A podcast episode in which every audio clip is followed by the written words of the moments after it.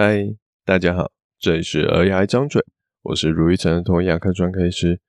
这个礼拜我遇到了一个少数会让我觉得，哎，要不要干脆转去大医院的一个病人。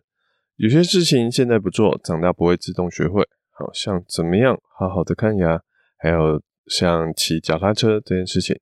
这个礼拜我们就来分享我遇到的困难案例，还有我家小爱学会骑脚踏车的故事。欢迎收听本周的 AI 张嘴，来听听圆圆的故事喽。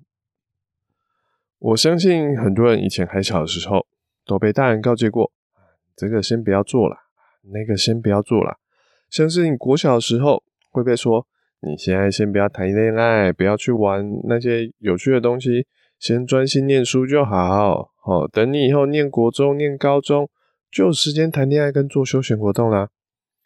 然后结果。等你真的上了高中，甚至上了大学，你会发现你根本不知道怎么跟异性相处，然后也不知道自己的兴趣是什么。填志愿时，家长搞不好还会反过来问说：“嗯，就只知道读书，怎么连自己喜欢什么都不知道？”这种时候真的是会觉得非常的莫名其妙。有些东西你真的就是没有学过，没有练习过，没有探索过，你是不会突然学会这件事情的。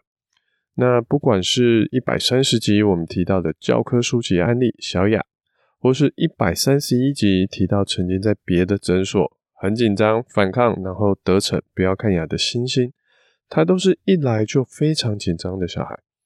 这对一般成人来说，齁已经会是成人的牙医，齁他平时如果没有在看小孩，那这这种病人其实已经会让他们准备要转诊了。不过，对我们儿童牙医来说，其实就只是一般的紧张小孩。我们每天都在看紧张的小孩。可是，不管是小雅也好，星星也好，他们都大概是七岁上下的年纪，所以这样子看牙紧张就显得比较麻烦。因为七岁了，好，其实越大小朋友他紧张的很紧张，好，简单的很简单，可是紧张的就比较麻烦，那就常常会被转诊。但是如果我们放眼望去，其他所有七岁的小孩，可能至少会有八成的人，他们是可以顺利给一般的牙医，好，一般就算不是儿童牙医，就是能给一般成人的牙医检查牙齿，甚至治疗牙齿的。大概只有剩下的这这两成的小朋友才会非常紧张，没有办法看牙。那为什么这两成的小朋友会变成这样子？需要儿童牙医才有办法处理呢？假设我们把小孩的年龄层再放低一点，通常我们说三岁以下的小孩看牙会哭、会闹、会挣扎的，诶，反而是正常的哦。大概九成以上的小孩在这个年纪都会哭着看牙，反而那些愿意乖乖配合自己张大嘴巴的天使宝宝，大概只有同年龄的人一成不到的的比例。那从三岁九成会哭闹，到七岁只剩下两成会哭闹，这中间到底会是发生了什么事情？我觉得这中间的差距啊，就在于说你有没有好好的让小孩一步步学习被看牙齿。我自己平心而论，我觉得看牙这真的不是一个开心的过程，要照 X 光会不舒服，要涂氟，味道不是很好吃，躺下来张开嘴巴，这些都不是让人很舒服。不是一个很正面的体验，而这些步骤，好的医师、好的技术可以稍稍弥补一些的不舒服。像涂氟的时候，好，其实我们会尽量只涂在牙齿上，不要去碰到他的舌头。X 光在摆放的时候，尽量一次到位。那好好的引导小孩应该要怎么做会更顺利。但医师的技术再好，也无法让氟好让氟从难吃的味道变成很甜的味道，或是。哦，有时候最麻烦的哦，就是它有些粘稠的口感哦，这对小朋友来说不是很喜欢。所以大致来说，哈，看牙的行为基本上还是一个偏负分的、偏负面的一个行为。很少小孩会觉得，呜呼，明天要去看牙齿了，耶！哦，应该很少小朋友会这样子。我是有手上会有几个小朋友会有这样的非常非常正面，但大部分的小孩应该都处在说，哎。你也要去看牙齿，好啦，我赶快去看一看，就赶快回来了。好，而愿意让他们不喜欢看牙，但还是有乖乖配合去看牙的关键，可能是父母死拖活拖的把他们带过去，可能是他们发现虽然不开心，但至少不会有什么天崩地裂的感觉哦，不需要到那么用力的挣扎，不如忍一忍，赶快过去就好了。可是像这次我开头提到的案例，他是一个大概十岁的小男生，我们叫他圆圆。哦，他来的时候不只是手捂住嘴巴那么简单而已，他根本是把头埋到膝盖里面去，就这样子坐在我们的诊疗椅上，然后拒绝跟我们有任何的沟通，不管是我也好，爸爸妈妈说的话也好，哦，他完全不想理。我们说。儿童牙医的要成功的关键之一，就在于建立医生跟病人本身之间的关系。之前我们也提过，呃，那个会说自己很紧张的信心，虽然他嘴巴进来都会说啊，我真的很不想看牙医，但至少他会愿意跟我们说他很紧张，他不想要做那个，他不想要用小螃蟹，他觉得嘴巴会痛，他愿意跟我们说出他的。感觉，那这其实就是一个建立关系的一个基础。但圆圆呢，就活脱像个穿山甲，把自己缩成像一颗球一样。他只要自己不要受伤，其他不管是医生说的、爸爸说的，他一概不听不理。这个就让人非常烦恼。尤其圆圆的年纪很大了，好，十岁的他身高已经大概有一百三十公分左右，已经不是那种稚嫩的小孩。严格来说，他已经算是走在青少年的起步了。这种年纪，他如果真的要反抗，搞不好连大人都很难把他扶持得住。爸爸一开始，好，圆圆的爸爸一开始就说：“哎、欸、哎、他知道他家小孩很紧张，希望我们慢慢来，慢慢的打开他的心房。”嗯，他还问我说：“哎、能不能先让他这样子坐着看看，先不要让他躺下来啊？”其实爸爸说的很对啊，好，有些极度紧张的小孩。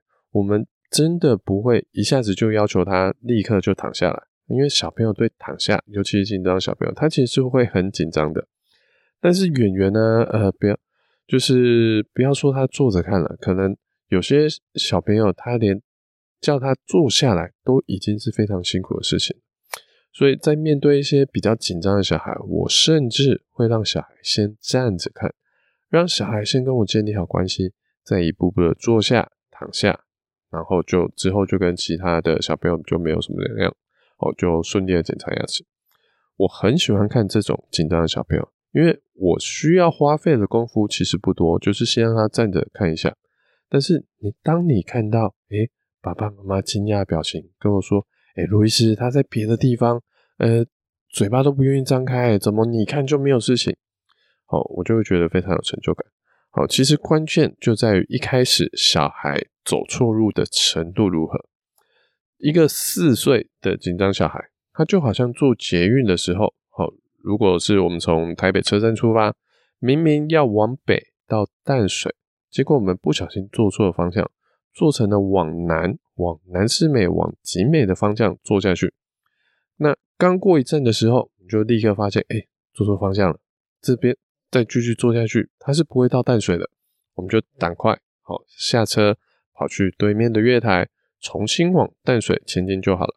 虽然坐错路，但只要简单的哎、走一下到对面月台，其实就没事了。但如果今天是一个七岁的小孩，好，他看起来很紧张，他的这心路历程，他就有点像是他坐错车了，但是他坐车因为已经过又过了三年，时间非常久了。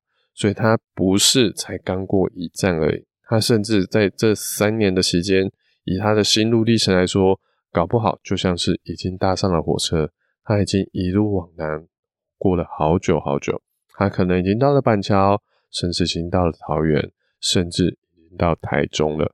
那我不知道当初，诶、为什么家长会让小孩就在看牙的这条路上走到这么远，都还没有去改它？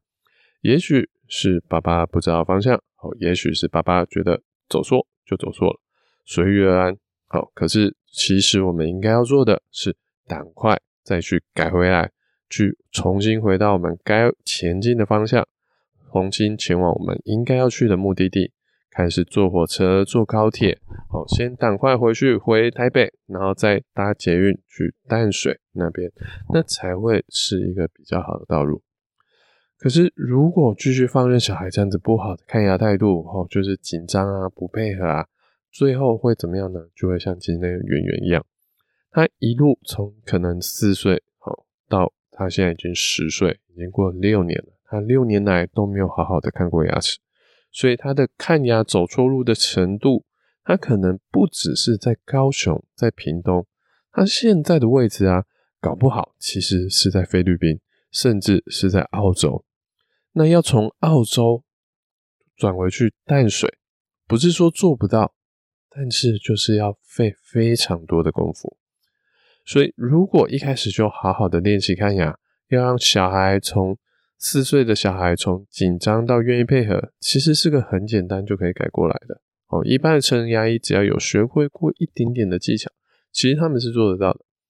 但一直放着啊，拖着啊，等他啊，就在那边想说啊，等他大一点再试试看。结果就是让小孩一直往错误的方向练习看牙。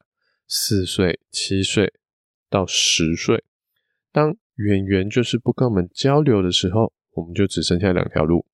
一条路是所谓的杜鹃不叫，我们就等他叫，等圆圆愿意重新卸下心防跟我们沟通的时候。可是这等待的时间，我们可能会一直对圆圆说话，但得不到圆圆的任何回应，健保也没有办法申报什么，所以会收一些自费的治疗项目。就高雄的卫生局卫生所好的规定，大概会收到大概五六百的行为管理费用。可是因为它是有上限的，所以他也没办法说啊，我时间延长给我收，嗯，收两份的钱，没有办法。所以他大概的可能就是每次花个六百块，看医生不断在跟演员说话，然后演员不理他，就这样说个十五分钟，回家，下次再继续。他会花个几次的六百块，不知道。可可是愿意这样做的医生可能已经很少，而能接受家长就更少了。好，毕竟他要。每次就看医生那边说话，十五分钟六百块，十五分钟六百块，有多少的家长愿意接受这样的疗程？我觉得真的会蛮少的。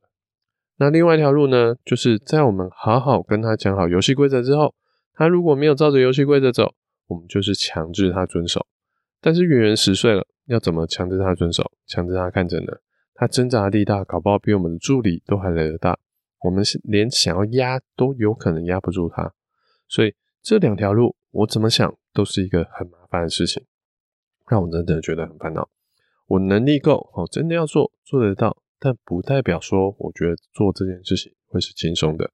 如果可以，我会希望小孩从一岁开始就学习看牙，这样学到四岁的时候，大部分的小孩应该都可以有个八十分以上的表现。但一岁不学，哦，到了四岁，他还是不会；但四岁的时候不学，到了七岁还是不会；七岁不学，到了十岁仍然还是不会。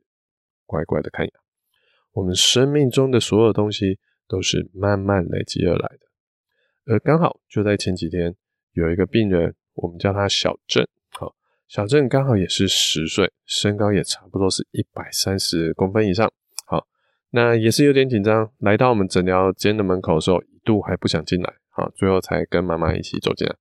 而其中小郑更辛苦的是，他有轻微的亚斯伯格症。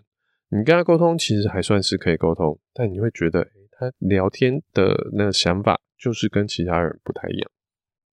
而小郑跟圆圆最大的差别是。他从五岁的时候就定期每三到六个月固定来找我们看牙，他已经看了五年了。今天来看牙是因为上次我们发现他的牙缝还是有一颗乳牙还是蛀牙了，不过这颗牙齿大概在一年多就要换牙，所以我们决定干脆就把它拔掉了。所以小郑今天要做的事情其实是一个比较高难度的上麻药拔牙。他一开始会不想要进来，就是因为他知道今天要做的事情是拔牙，是个辛苦的事情。但因为我们已经有跟他有五年的良好的互动了，所以就算紧张，就算他有雅斯伯格，他还是愿意躺下来，张开嘴巴，让我们顺利的上完麻药，顺利的把牙齿给拔掉。如果今天小郑的妈妈因为小郑看牙的时候很辛苦，如果五年前她因为小郑看牙，其实一开始来的时候她非常的紧张，如果因为这样她就从此不让小郑看牙的话，那到她十岁的今天，她其实可能就是另外一个圆圆。好，所以我再说一次，我们生命中的所有东西都是慢慢累积而来的。我们家小爱最近在学骑脚车。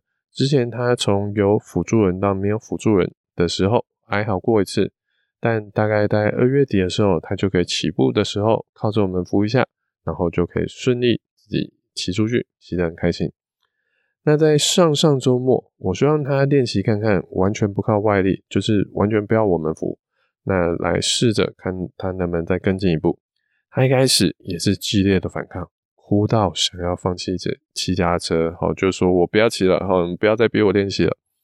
可是我就拆解了一下步骤，请他学会坐在脚踏车上，一只脚踩着地地板，一只脚放在踏板上。那我没有要他立刻起，我只要他这样子维持这姿势五秒钟，不要掉倒下来，就这样子而已。好，那他一开始也抓不到诀窍，但在练习了五到十分钟之后，终于抓到那感觉。那过了一个礼拜，我们又有空去玩。好，那这次我没有，就是他练习那个姿势，其实就比较顺了。跟上次要花五分钟，他其实第二次练习只花了大概一分钟就掌握到诀窍。那甚至今天，好，他练习了一下，他就自己试着，诶，脚踩下去，然后趁身体还没有倒下来之前，再用另外一只脚把。踏板就放到踏板上，然后就这样顺利的骑车，诶、他就骑出去了，哦，完全不用人扶。之前的泪水哭啊、挣扎，说我不要骑脚踏车，都像假的一样。但是，没有前面上上上周末那个五分钟、十分钟的的练习，好，他没有一边哭一边练习的话，他就不会有今天的这一步。那圆圆的故事，好，其实到今天都还没有结束。也许，好。他还是没有办法乖乖看牙，但是他不会是我最后一个遇到十岁了还很紧张的小孩。那就希望，如果可以的话，我会希望说，大家都能让小孩学会面对挑战，不会说一遇到困难就放弃。我觉得这才是这个时代我们最该培养孩子的能力。好，感谢大家聆听。好，我是如意生儿童牙医。如果你喜欢我们这节内容，或有什么想听的主题跟意见想法，请在 Apple p o c k e t 上给我们五星评论、留言跟分享。我们下次见，拜拜。